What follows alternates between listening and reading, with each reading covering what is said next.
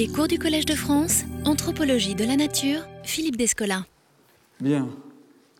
Reprenons l'examen de la combinaison euh, entre un régime animiste et un régime euh, euh, totémiste, totémique chez les Tsimshian, les Indiens Tsimshian de la Colombie-Britannique, que j'avais commencé à regarder lors de la dernière leçon. J'avais commencé à montrer, en effet, comment les Tsimshian rendent visible dans des images un ordre totémique encastré d'une certaine façon dans un régime animiste. En effet, les Tsimshian figurent euh, tantôt des animaux sous des traits d'esprit euh, partenaires des humains, tantôt des animaux, ils sont souvent les mêmes, vus plutôt comme des emblèmes de position sociale et de groupes constitués. J'avais en particulier euh, puisé dans les analyses très pertinentes de la regrettée Marjorie Halpin, euh, qui a consacré sa thèse de doctorat euh, à cette question, et qui montre de façon convaincante que la représentation et l'usage rituel d'un même esprit animal peut se faire soit selon que l'image figure un esprit nommé de type Nashnok, soit un groupe de qualités contrastives synthétisé dans un totem de type Ptex. Et les différences générales entre ces deux types d'images d'animaux que j'ai exposées lors de la dernière leçon peuvent être synthétisées dans un tableau synoptique. Alors, vous voyez que les images animistes s'opposent aux images totémiques comme des objets alight. J'ai défini la dernière fois ce qu'il en est. Ce sont on peut traduire ça par surnaturel si vous voulez, euh, qui s'oppose au blason euh, Ayuk. Euh, les objets Alite représentent un esprit nommé Nashnok, tandis que les blasons représentent un groupe de qualités contrastives synthétisées dans un totem nommé, qu'on appelle Ptex.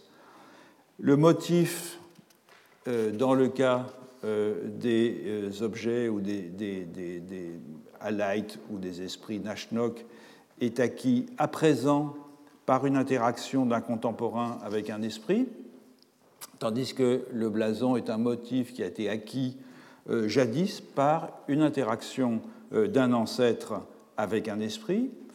Euh, les images animiques ou animistes forment le patrimoine d'un individu, c'est généralement un chef ou un chaman, ou d'un groupe euh, c'est généralement une société initiatique, tandis que les images totémiques euh, constituent le patrimoine d'une maison, d'une lignée, mais toujours contrôlées par les chefs.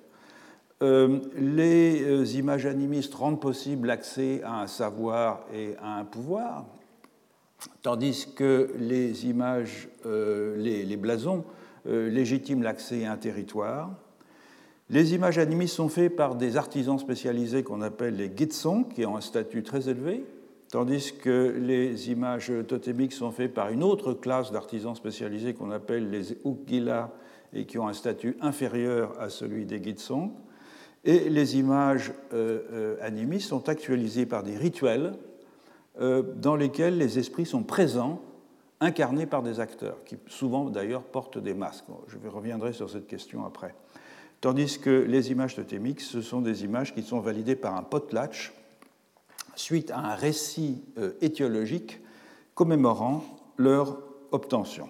Donc vous voyez, les deux types d'images s'opposent euh, terme à terme, à peu près en tout, dans ce qu'elles sont réputées figurer, dans la façon dont on obtient ces euh, images, dans le statut de ceux qui les fabriquent, dans ce à quoi elles donnent accès, et dans le type d'usage auquel elles sont employées.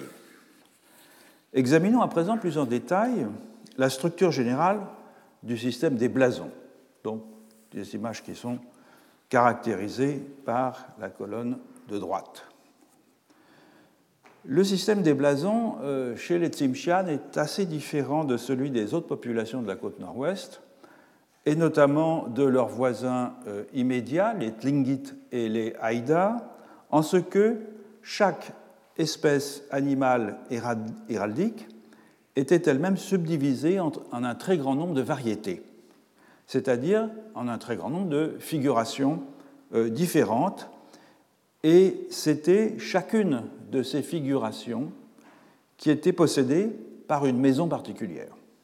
Ainsi, les Haïdas, par exemple, avaient un seul blason du corbeau, tandis que les Tsimshian en avaient plus d'une douzaine, chaque blason avec son nom, le corbeau chef, le corbeau suspendu par une serre, le corbeau blanc, le corbeau mangeur de foie de saumon, le corbeau fendu, etc. etc. Et ceci tient au fait que, par contraste avec leurs voisins, les Tsimshian possédaient une hiérarchie segmentaire interne au groupe de filiation. Autrement dit, les sous-blasons représentaient autant de positions rangées par ordre hiérarchique à l'intérieur du groupe de filiation principale, représenté par le blason englobant, si on peut dire.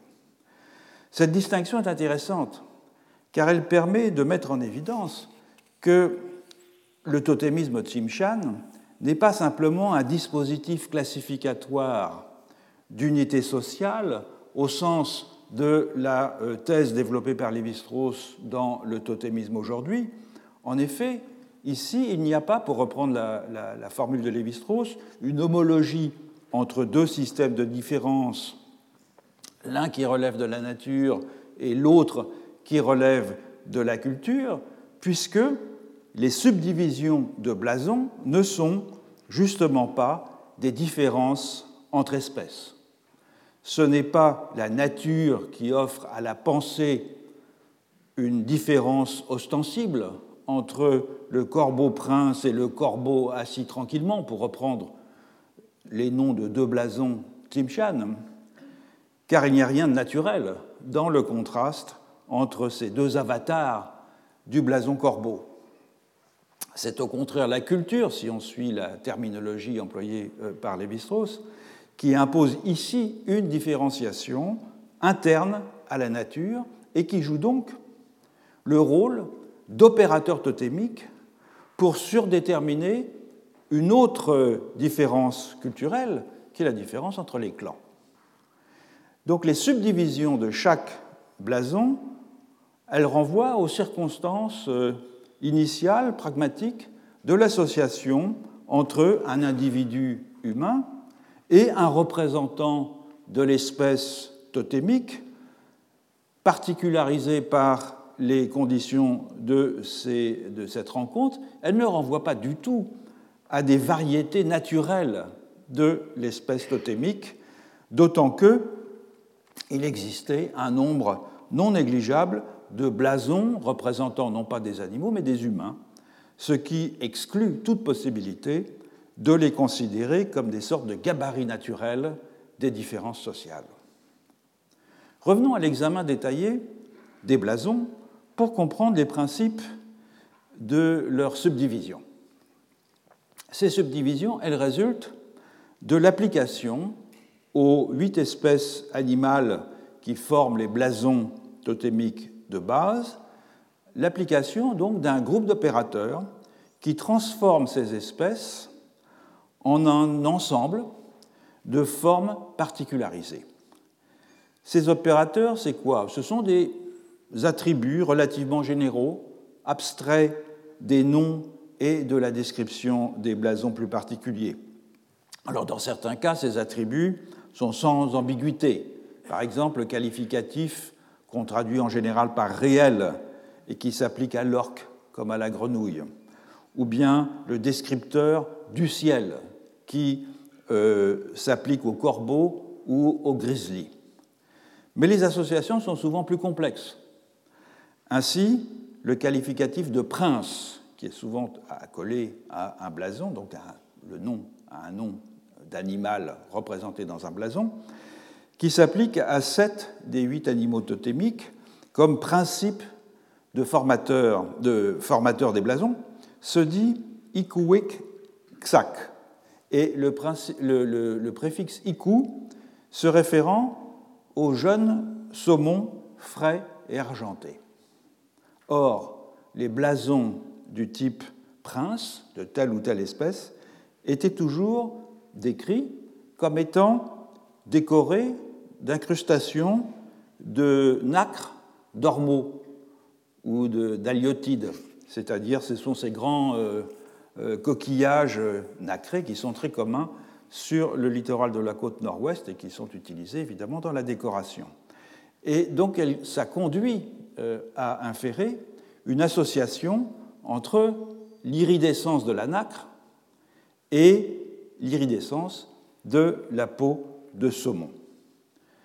Ces systèmes de qualité auxquels les blasons se réfèrent s'organisent en général en groupes de contraste, selon que la couleur est spécifiée ou non, selon qu'il est fendu ou non, selon qu'il est orné avec des incrustations d'ormeaux ou non, selon, selon son habitat, selon la localisation de l'espèce ou de l'animal en tout cas, euh, représenté dans le blason, l'eau, la terre, la montagne, le ciel, selon qu'il est jeune ou adulte, selon qu'il se réfère à la tête ou à l'ensemble du corps, selon qu'il est debout ou assis, selon qu'il comporte des euh, incrustations de cuivre ou pas, selon qu'il a une forme unique ou une forme multiple, selon qu'il a une face humaine ou non, etc. etc. Je vous ai mis ici euh, une description de quelques-uns des blasons de Tsimshian en utilisant euh, simplement cinq opérateurs de différenciation. donc, ormo, c'est-à-dire avec des incrustations de nacre, euh, fendu, jeune, visage humain blanc, euh, appliqué aux euh, huit animaux totémiques, le loup, l'ours, le grizzly, l'orque, la grenouille, le corbeau, l'aigle et le castor, afin de produire, comme vous voyez, 20 blasons qui sont mentionnés par les informateurs de Marius Barbeau. Chaque blason particulier peut être identifié en général par un trait iconographique dénotant l'opérateur qu'il caractérise, par exemple une figuration d'ours avec des incrustations de nacre d'ormeaux sera prince des ours. Euh, une figuration de grenouille avec un visage humain sera grenouille esprit. Et il en va de même pour les attributs de localisation ainsi, une figuration de grizzly avec une nageoire, ça sera un grizzly de la mer. Comme je l'ai dit, un bon nombre de blasons représentent des figures humaines. Par exemple, homme à deux têtes, ou bien l'être entier, ou bien la robe des scalpes. Et si certains sont des ancêtres, définis comme réels, la majorité d'entre eux sont plutôt des esprits à forme humaine qui se manifestèrent jadis aux ancêtres des clans qui les adoptèrent comme blasons. Une autre catégorie de blasons qui est fort commune, c'est celle des chimères ou des monstres. Il ne s'agit pas de chimères au sens de la figuration euh, euh, analogiste, c'est-à-dire des êtres composites dont les éléments sont euh, empruntés à divers registres du vivant ou de l'inanimé. Il s'agit de juxtaposition de deux êtres destinés à figurer la métamorphose de l'un en l'autre, tel qu'un mythe l'a décrit. C'est une opération qui donc permet de rajouter un attribut supplémentaire au blason. Par exemple, le grizzly doté d'une nageoire et qui est dit de ce fait grizzly de la mer rajoute une qualité supplémentaire euh, par cette métamorphose à ce qu'il est déjà à l'origine. Et un tel processus permet en particulier de donner une expression visible à la fusion de qualités qui résulte de la fusion de deux groupes qui possèdent des blasons distincts.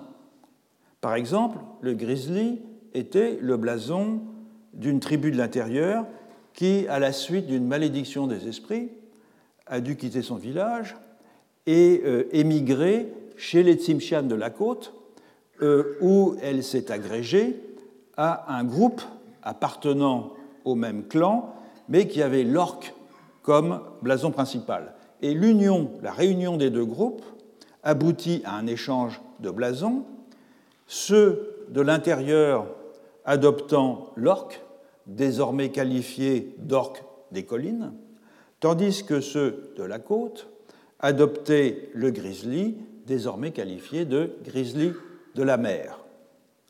Chacun donc ajoutant ainsi une partie des qualités de l'autre par le biais de cette espèce de métamorphose croisée. Donc loin d'être des blasons, des images totémiques servant à la différenciation, le grizzly de la mer ou l'orque des collines sont ainsi plutôt des blasons intégrateurs. Ils ne se servent pas des contrastes entre des espèces naturelles afin de signifier des contrastes entre des groupes sociaux, comme le veut la théorie classificatoire du totémisme, ils fusionnent au contraire dans une image prototypique des qualités auparavant séparées afin de requalifier l'ontologie d'un collectif humain dont les caractéristiques dépendent en partie de l'histoire de ses relations passées avec des esprits animaux. Ces relations et les blasons euh, qui les illustrent sont décrites dans les mythes. Il convient donc de se pencher un moment sur ce que sont ces mythes. La mythologie tsimshian, elle est typiquement animiste dans son principe, et le régime ontologique qu'elle dépeint est au fond très semblable à celui dont la mythologie amazonienne s'attache à rendre compte. Au temps du mythe, en effet, les humains et les non-humains euh, étaient presque en tout point semblables. Tous les existants étaient dotés d'une conscience réflexive, d'une âme. Ils menaient tous une vie sociale et culturelle.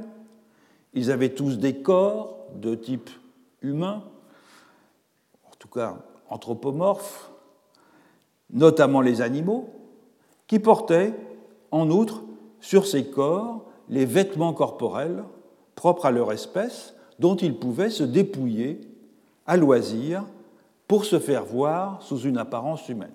Thématique classique de l'animisme sud et nord-américain.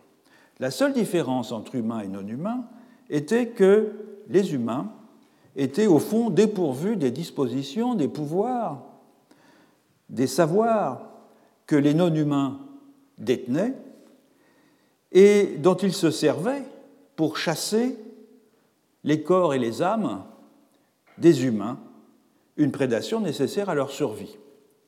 Et la seule possibilité qu'avaient donc les humains de se défendre consistait à acquérir auprès des non-humains des pouvoirs et des dispositions spéciales, non pas sous la forme de savoir propositionnel ou magique, mais tout simplement en devenant un peu comme les non-humains qu'ils cherchaient à émuler, et cela en partageant un peu de leur essence, si vous voulez, en tout cas des dispositions qu'ils possédaient. Et une fois contractée, cette sorte de contamination ontologique pouvait être transmise de génération en génération en même temps que les qualités qui en résultaient. Et les mythes relatent les circonstances particulières dans lesquelles certains humains ont donc acquis des dispositions non humaines transmissibles, parfois en les volant, parfois à la suite d'un don ou même tout simplement par contact. Ces dispositions, elles sont aussi incorporées dans les blasons et leur activation au bénéfice des descendants de celui qui les a obtenus jadis passe donc nécessairement par le récit des circonstances de cette obtention. Et bien qu'obtenus par des individus à l'origine, ces pouvoirs et ces dispositions incorporés dans les blasons sont le patrimoine d'une maison. Toutefois, les chefs des maisons, je l'ai dit, euh, les, Tsimshian, c'est une société particulièrement hiérarchique, les chefs des maisons ont un rapport particulier à ces attributs totémiques, en ce que, ayant hérité des noms des ancêtres qui les ont acquis, ils sont en mesure d'activer les attributs, ces attributs des blasons, au bénéfice de la maison. Et donc, tant ces dispositions que les blasons et les noms qui les incarnent sont étroitement associés au territoire où ils furent jadis obtenus et où résidaient les non-humains qui en sont à l'origine. Autrement dit, le patrimoine totémique est aussi un patrimoine territorial et il fonde le droit d'accès d'une maison au territoire de chasse et de pêche qu'elle exploite. On a ainsi un système combine tous les traits d'une ontologie animiste avec quelques traits saillants d'une ontologie totémique.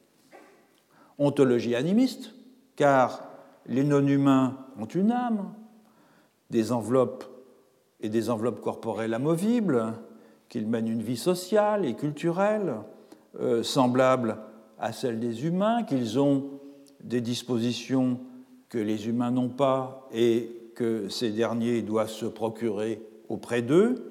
Mais il s'agit aussi d'une ontologie totémique qui présente des, quelques affinités avec le régime australien et qui, en tout cas, beaucoup plus, beaucoup plus qu'un système classificatoire au sens de Lévi-Strauss, c'est-à-dire une utilisation des discontinuités naturelles pour conceptualiser et nommer les discontinuités sociales. Pourquoi? Eh bien d'abord parce que le système des blasons ne forme pas, comme on l'a vu, une série naturelle, puisqu'il inclut toutes sortes d'éléments non naturels et qui ne diffèrent pas entre eux comme pourraient le faire des espèces. Donc on n'est pas là face à la fameuse formule de Lévi-Strauss, c'est la nature qui euh, propose un modèle de pensée. Ensuite, parce que chaque blason renvoie à des pouvoirs et à des dispositions obtenues par un individu auprès des non-humains et qu'il s'agit donc de plus et d'autre chose que d'un simple signe contrastif. Ces pouvoirs et ces dispositions, acquises jadis auprès d'un non-humain, elles deviennent en effet un patrimoine collectif, transmissible, selon des modalités strictes dont la somme, c'est-à-dire l'agrégation de tous les noms et de tous les blasons d'une maison, forme une sorte de nature qui est propre à cette maison.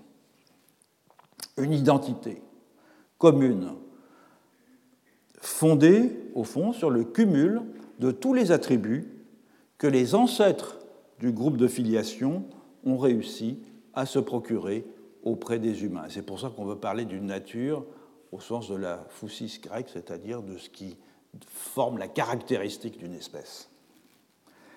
Il est vrai que cette euh, transmission doit être réactivée régulièrement et validée publiquement dans des cérémonies, les potlatches, ce qui donne à euh, ces attributs un caractère plus mobile, moins fondamentalement euh, intrinsèque que les qualités physiques et morales qui se perpétuent au sein des groupes totémiques australiens.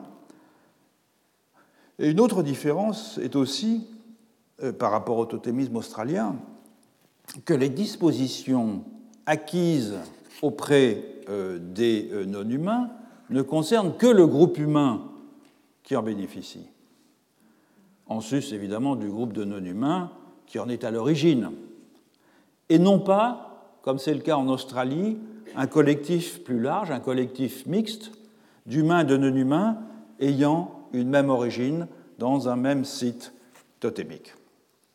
Tout comme en Australie toutefois, les non-humains auxquels les humains sont associés ne sont pas ici des animaux euh, ou des plantes ordinaires avec lesquelles une sorte d'identification euh, spontanée serait possible sur la base, par exemple, de ressemblances physiques.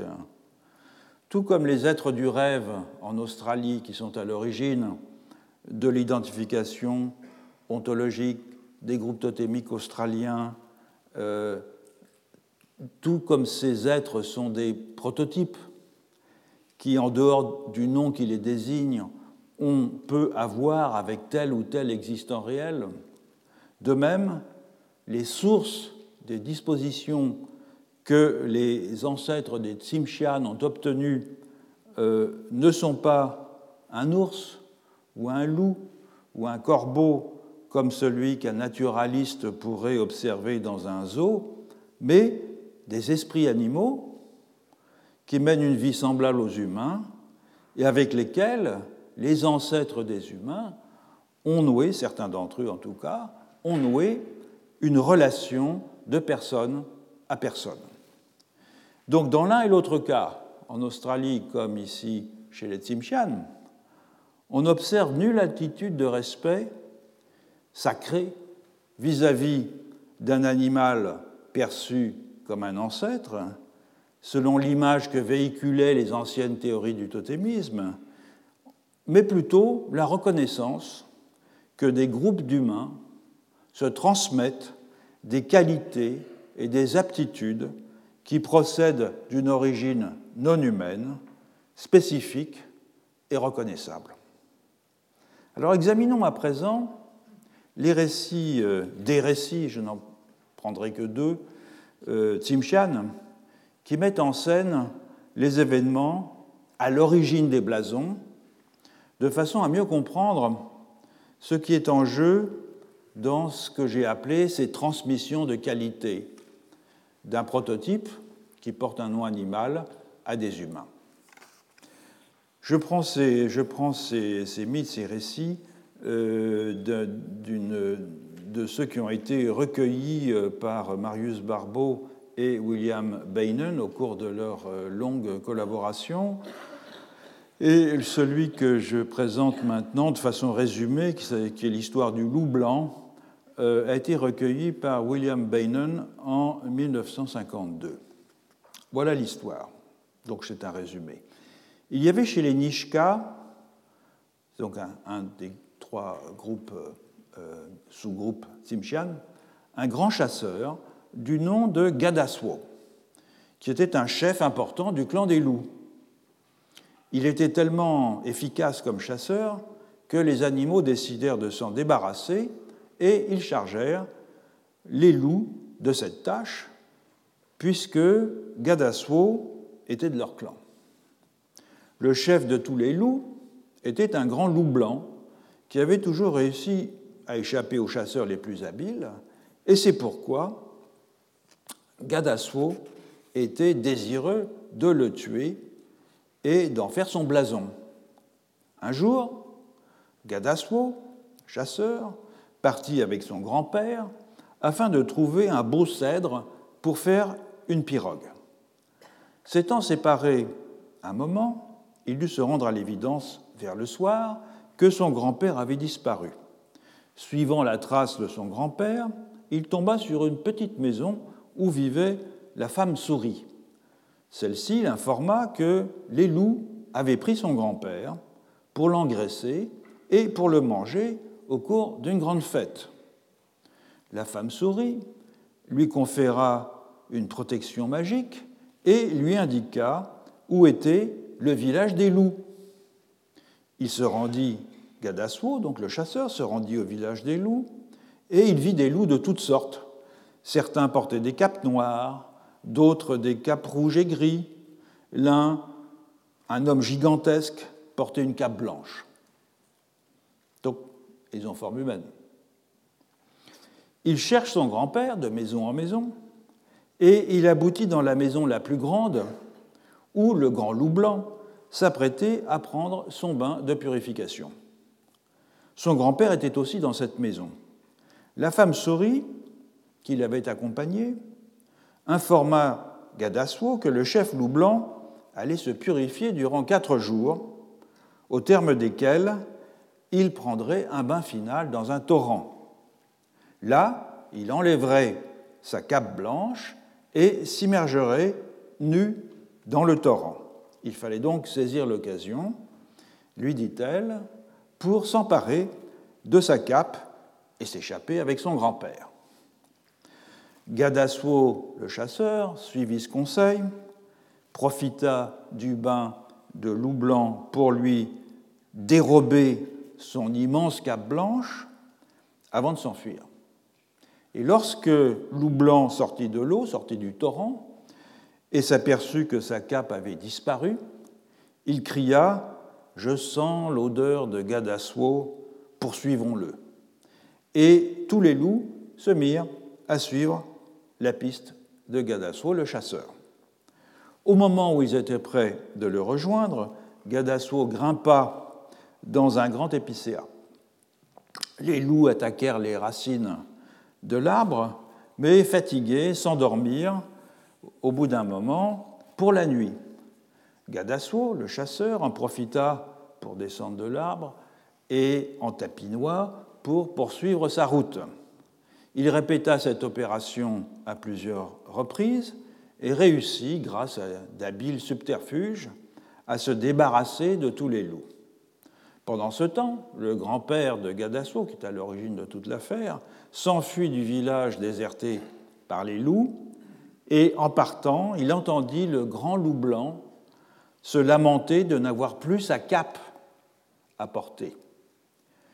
Et il chantait Gadaswo a pris ma peau, Gadaswo a pris ma peau.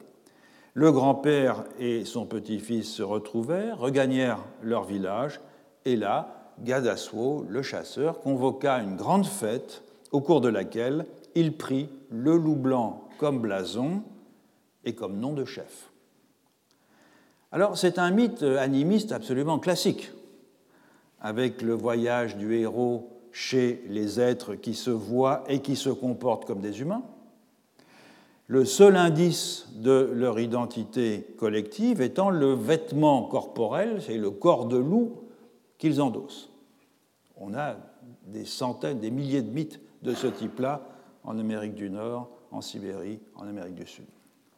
Le vol de ce vêtement par un humain, qui en tire un pouvoir, est également un classique du genre, avec cette nuance qu'ici, cet exploit et ce euh, ce que cet exploit rend possible s'incarne dans un blason et devient une qualité, et une qualité transmissible. C'est-à-dire, elle ne concerne plus simplement l'individu qui a pu s'emparer d'un pouvoir, elle concerne tous les gens qui descendent de cet individu et à qui cette qualité va être transmise de génération en génération. Il est possible donc pour un humain d'acquérir cette qualité, il est même possible de continuer à porter le vêtement du loup blanc et de bénéficier, peut-être de façon encore plus efficace, des, dispositions que ce vêtement, que ces dispositions corporelles comportent. Et de fait, le chef loup porte toujours le vêtement loup qui fut dérobé par son ancêtre. Il a donc un corps de loup. Deuxième euh, mythe, qui est intéressant aussi parce qu'il, euh, au fond, raconte comment les euh, Tsimshian ont appris que les animaux, eux aussi, avaient des blasons. Là aussi, c'est un mythe qui a été collecté par William Beynon deux ans après, en 1954. C'est aussi un résumé. Il y a bien longtemps, quatre chasseurs Tsimshian prirent la mer pour chasser des phoques. Et ils firent halte dans une île pour se reposer. Ils savaient que c'était là, dans cette île, que résidait le poulpe géant qui avait entraîné bien des pirogues de Tsimshian au fond de la mer.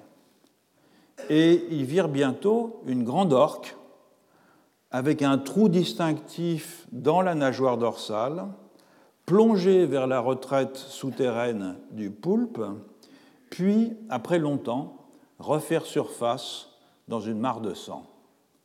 Cet orque, c'était le prince des orques, et l'un de ses compagnons, voyant son cadavre, avertit tous les orques du monde de ce qui était arrivé. Donc les orques se réunirent toutes dans la maison du chef des orques, qui leur dit ah, Il faut nous venger euh, du grand poulpe. Il a tué mon neveu qui devait me succéder, et il a entraîné bien des pirogues au fond de la mer. Il faut le tuer ou il va tous nous tuer.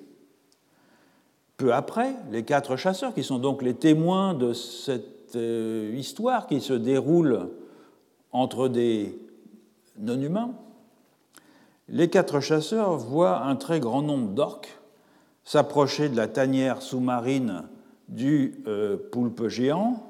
Les orques se divisent en quatre groupes et euh, les chasseurs comprennent immédiatement que cette division en quatre groupes était semblable à celle des quatre clans Tsimshian, donc les orques aussi sont divisés en clans, d'autant que chaque clan, chaque groupe avait son propre blason, à savoir des marques distinctives sur la nageoire dorsale. Et chaque groupe avait aussi son propre chef. Le récit donc décrit comment les orques de chacun des clans livrent bataille aux poulpes géants. Les premiers attaqués sont euh, les orques du clan de l'aigle, dont la nageoire portait en blason des cercles blancs représentant le bâton rongé par le castor, qui est un signe classique sur la côte nord-ouest.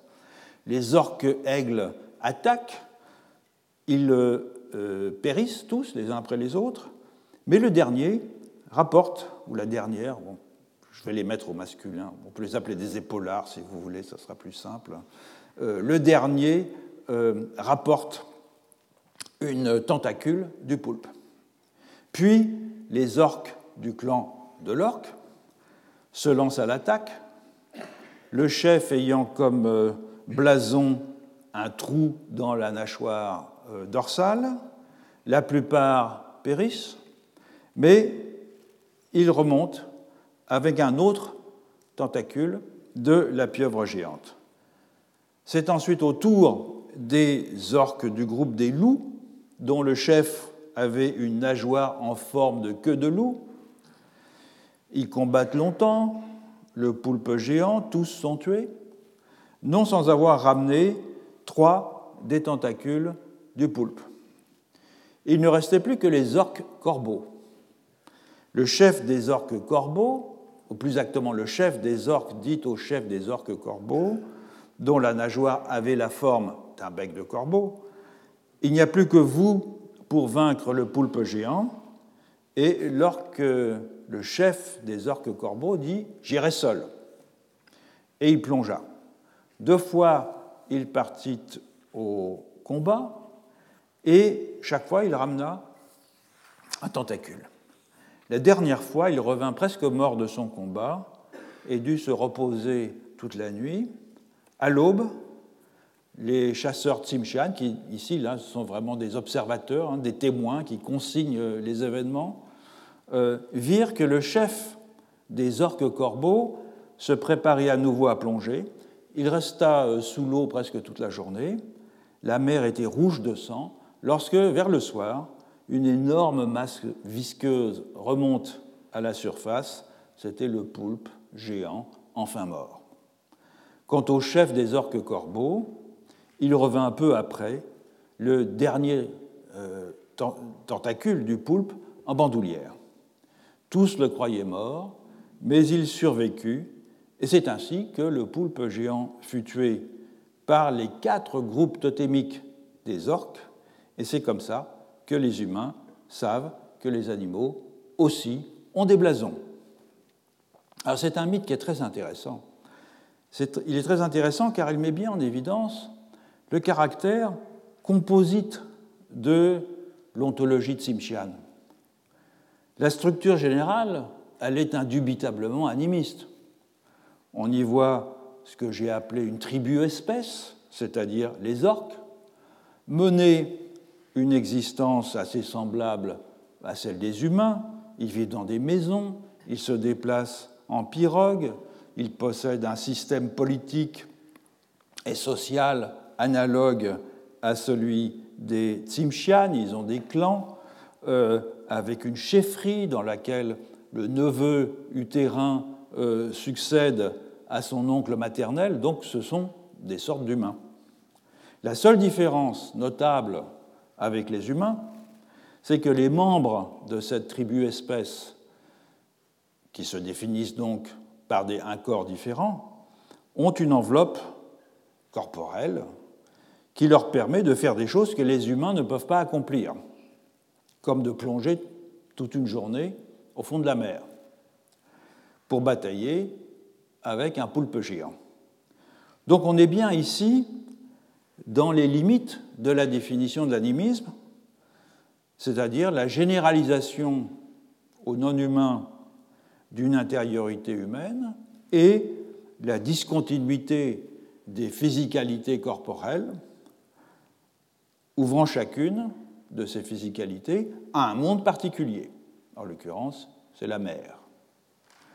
Mais en sus de cela, en sus de cette euh, ontologie animiste tout à fait classique, cette tribu-espèce des orques est fractionnée en quatre groupes totémiques, analogues aux quatre groupes totémiques des Tsimshan, dont les chefs portent sur leur corps un signe distinctif qui signale leur appartenance totémique, en l'occurrence une apparence particulière de la nageoire dorsale.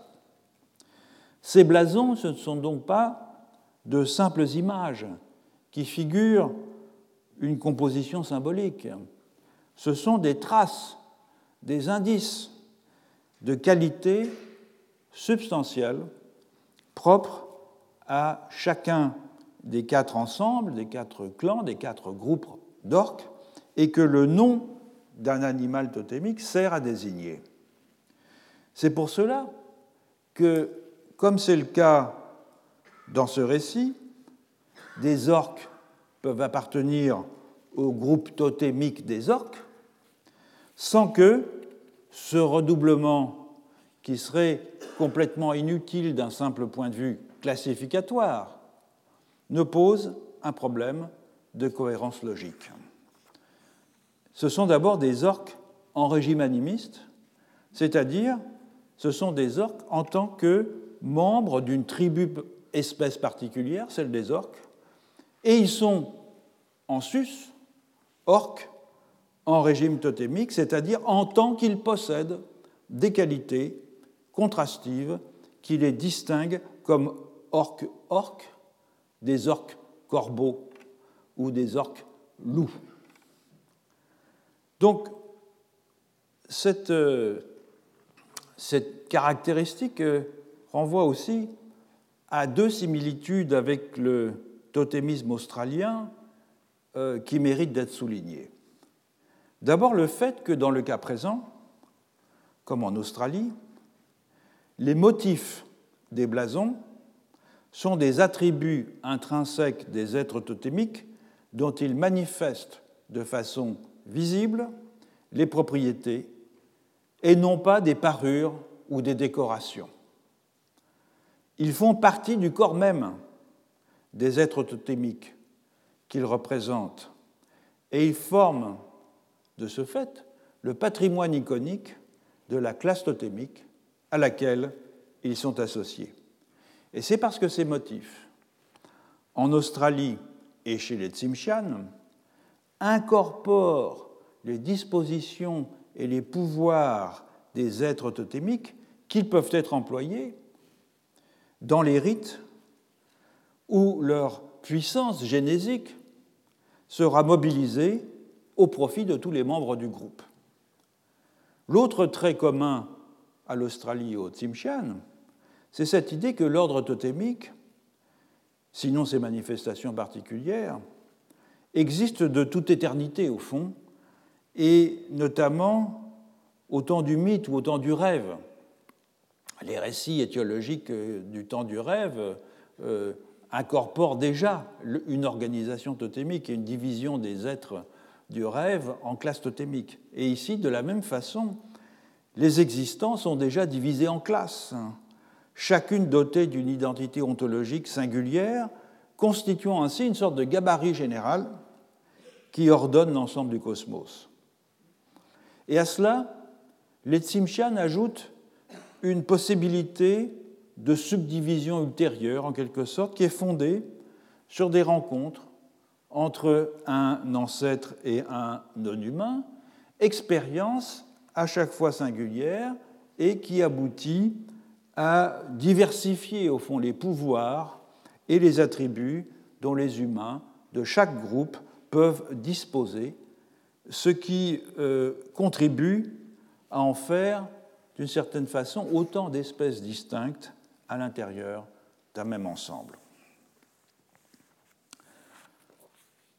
Comme je l'ai dit euh, euh, à, plusieurs reprises, l'un des grands mérites du, travail de la regrettée Marjorie Halpin, c'est qu'elle a mis en évidence la différence entre les images qui relèvent d'un régime animiste et les images qui relèvent d'un régime totémique.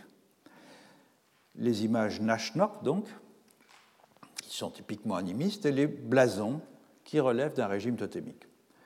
Dans les études sur les civilisations de la côte nord-ouest, il était euh, classiquement considéré comme allant de soi, et c'est encore le cas pour beaucoup euh, d'auteurs contemporains, qu'un blason pouvait être représenté sur n'importe quel type d'artefact, et qu'inversement, n'importe quel artefact figurant un animal totémique, c'est-à-dire euh, inclus dans la liste des animaux associés au clan n'importe quel type d'artefact donc euh, euh, pouvait servir de blason ou était ipso facto un blason. Or, en distinguant les images Nashnok des blasons, Marjorie Halpin a montré qu'il n'en était rien. Et sa lecture très attentive des notes de terrain de Marius Barbeau et de William euh, Bennon, son assistant euh, Tsimshian, lui a permis de mettre en évidence que les blasons étaient toujours figurés sur les mêmes objets. Les mâts héraldiques, les poteaux de maison, les frontons de maison, les peintures murales, les coiffes, les frontaux, les robes, euh, les louches, les tambours et les plats de fête.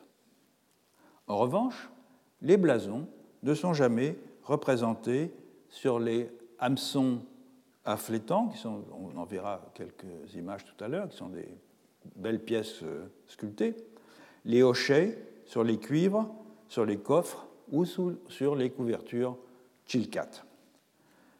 Donc, dans la distinction que j'ai déjà présentée entre les images animistes et les images totémiques, il faut maintenant rajouter le support de ces images. C'est ce que ce tableau montre. Les images animistes ont comme support des masques, des hochets, des têtes de harpon, les images totémiques ont comme support des mains héraldiques, des frontons de maison, etc. Pour quelle raison existe-t-il cette dissociation des supports?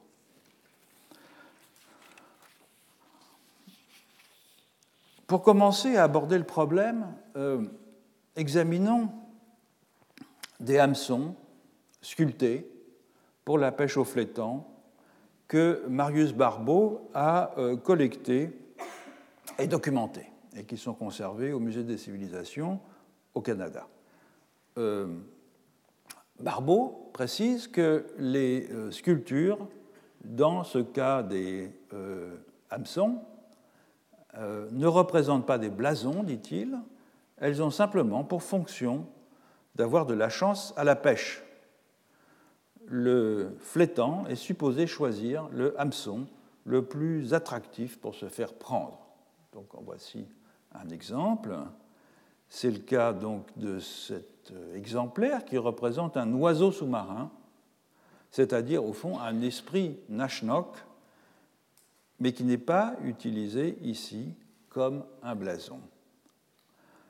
Beaucoup de ces hameçons sculptés représentent aussi des blasons, mais qui, ne sont pas ceux des propriétaires du hameçon. C'est le cas par exemple de celui-ci, qui est euh, identifié comme le grizzly de l'eau. On a vu tout à l'heure pour quelle raison, donc c'est un, un blason qui appartient à un clan différent de celui du propriétaire du hameçon. C'est le cas aussi de celui-ci, qui est identifié comme un chabot, c'est un, poisson euh, commun dans les eaux euh, euh, de la Colombie-Britannique, avec deux aigles dans la bouche, hein, qui sont, les deux têtes qui sortent ici,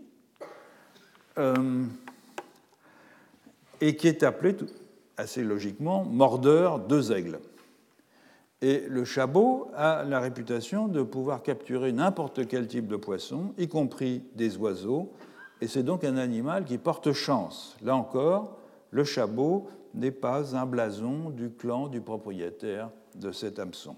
Autrement dit, les hameçons sculptés étaient des objets de type Nashnok, donc des objets animistes si vous voulez, sur lesquels étaient sculptés des animaux qui n'étaient pas les blasons des propriétaires du hameçon, mais qui pouvaient être figurés comme des blasons par ceux qui avaient le droit de figurer ce genre de blason. Les images les plus spectaculaires de blasons, c'était les mains héraldiques et les peintures sur les frontons des maisons.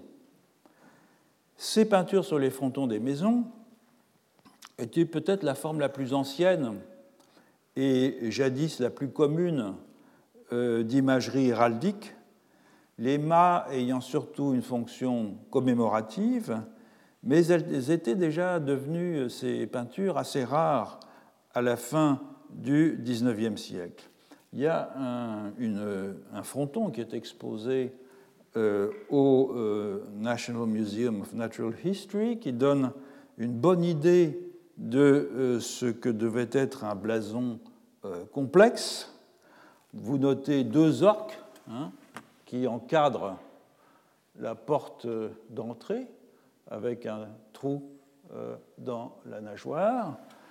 Euh, il est possible que ce soit un cas de représentation dédoublée ou éclatée, si vous voulez, les deux orques pouvant être ou pouvant simplement figurer les deux flancs d'un seul animal déployés sur un plan et de part et d'autre de l'axe central représenté par la porte. Tout semble indiquer en tout cas qu'il s'agit d'une maison Gispewoodwade dont l'orque est l'animal totémique. Cette autre image d'un ours, cette fois-ci c'est une image très classique euh, parce que en particulier euh, Lévi-Strauss l'a euh, commenté, euh, présente ici un cas sans équivoque de figuration euh, dédoublée, et euh, Boas, lorsqu'il publie, il la commente dans Primitive Art, il précise que les Tsimshian appellent ce type de motif rencontre d'ours, comme si deux ours étaient représentés. C'est une représentation dédoublée parce qu'on voit ici l'amorce de la fente, en quelque sorte, qui sert de l'axe principal autour duquel la figure est déployé, ceci étant la porte euh, d'entrée. Ce qui semble possible, c'est une hypothèse euh, à creuser, c'est que chez les Tsimshian, la représentation des doublés de ce type-là est commune sur tous les objets dont on sait sans équivoque qu'ils sont des supports de blason, c'est-à-dire les frontons de maison, les chapeaux, les robes, les matothémiques, et il n'est donc pas impossible que ce soit l'une des rares caractéristiques formelles qui permettent de distinguer, en dehors de la nature du support, comme on vient de le voir, entre une image totémique et une image animiste du même animal.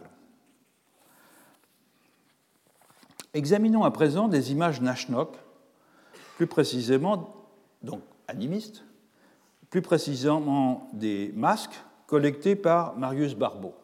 Je vous en présente rapidement trois. Hein, masque Nashnok de loup, masque Nashnok de Carcajou et masque Nashnok du grizzly de l'eau, toutes conservées au, Muséum canadien, au Musée canadien des civilisations. La différence avec les blasons, elle n'est pas tant dans les conventions stylistiques, dont on voit finalement qu'elles sont très proches, hein, mais dans les propriétés qui découlent de la pragmatique de l'usage des masques. Ils sont autonomes, ces masques, c'est-à-dire qu'ils ne sont pas employés en composition, mais ils figurent des singularités. Ils sont assez réalistes, suffisamment réaliste en tout cas pour qu'un danseur revêtant l'un de ces masques puisse, dans la pénombre d'une maison, créer l'illusion qu'ils incarnent euh, ou que le danseur incarne euh, l'esprit de l'animal. Et ce contraste devient plus net si l'on compare des représentations d'une même espèce animale en image blason et en image Nashnok. J'en avais donné un exemple lors de la dernière leçon. Je vais en prendre un autre exemple un peu différent ici, mais en utilisant les mêmes masques. Vous avez ici deux masques d'aigle, hein, qui sont donc là des images Nashnok. Euh, le, premier, le, premier, masque, euh, Marius Barbeau mentionne que c'est un masque d'aigle personne, mais qui était en usage dans une maison qui avait aussi l'aigle comme blason. Le deuxième masque, celui-là, toujours au Musée canadien des civilisations, il était porté lors des potlatch, mais tout indique que c'est un masque Nashnok dans la mesure où le porteur du masque avait un comportement typique des personnages incarnant un esprit Nashnok. En particulier, il allait dans la foule et il donnait des coups de griffe ou de serre à ceux qu'il rencontrait. Regardons maintenant un fronteau, donc c'est une espèce de petit, ce n'est pas des masques, qui ne cachent pas le visage, ces petites sculptures qui sont portées sur le front, euh, portées en bandeau. Il est typique, celui-là, d'un écu, avec une composition complexe et pas du tout réaliste comme le sont les masques. Euh, il ne vise pas à incarner un aigle, mais à représenter un blason de l'aigle. Les ailes, donc on a la tête de l'aigle, les ailes sont figurées repliées sur le ventre et elles ne sont pas sur le dos. L'articulation de l'aile est indiquée par une petite tête humaine qui est un, classique et les pattes sont représentées euh, dépassant des ailes et une grenouille a été fixée sur le ventre de euh, l'animal. Donc, qu'est-ce qu'on peut en conclure? Eh bien, C'est que les images animistes et les images totémiques, elles se distinguent moins les unes des autres par des conventions stylistiques, encore que ces conventions ne sont évidemment pas complètement absentes, et notamment peut-être l'usage systématique de la représentation euh, dédoublée pour l'un des types d'images, que par les conditions matérielles et pragmatiques de leur fabrication et de leur usage dans des circonstances nettement différenciées. Elles diffèrent dans la façon dont on obtient les motifs et dont on les transmet, elles diffèrent dans la nature de ce que les images rendent possible, euh, donc dans le type d'agence, de puissance d'agir dont elles sont investies, elles euh, diffèrent dans la manière dont ces images sont activées, dont ces images sont validées. Elles diffèrent dans le statut de ceux qui les fabriquent et donc dans l'importance sociale qui euh, leur est accordée. Elles diffèrent enfin dans le type de support sur lequel elles sont figurées. Autrement dit, on a ici, avec les images et avec les modes de figuration, un révélateur d'une forme d'articulation entre un régime animiste et un régime totémique qui a pour particularité, tout comme dans les deux cas précédents que nous avons examinés jusqu'à présent, c'est-à-dire chez les Bororo et chez les Wayuu, de superposer deux grilles ontologiques distinctes, utilisées alternativement et selon les circonstances, pour interpréter différemment les mêmes réalités phénoménales. De même que chez les Bororo, un même animal peut être traité soit en mode aroé, comme une essence intemporelle constituant le patrimoine totémique d'un clan, soit en mode bopé, comme une dangereuse source d'énergie vitale et une subjectivité agissante, de même, chez les Tsimshian, un même animal peut être traité comme un blason, élément d'un patrimoine de droit, de nom propre, euh, caractéristique d'une maison, et comme un esprit dont on retrace dans des cérémonies les conditions d'apparition à un humain. La différence avec le cas Bororo, qui est marqué par un dualisme extrême de l'organisation sociale, de la disposition spatiale, euh, de la division en clans, etc., etc., c'est que les blasons Tsimshian prennent leur naissance dans des esprits animaux qui sont devenus au fil du temps des privilèges associés à une lignée. Et c'est donc avec le temps, avec la consolidation dans des cérémonies des prérogatives que ces euh, images ouvrent, que ces animaux, que ces esprits animaux ouvrent, qu'ils finissent par perdre peu à peu leur puissance d'agir propre pour devenir des blasons, c'est-à-dire des symboles de pouvoir.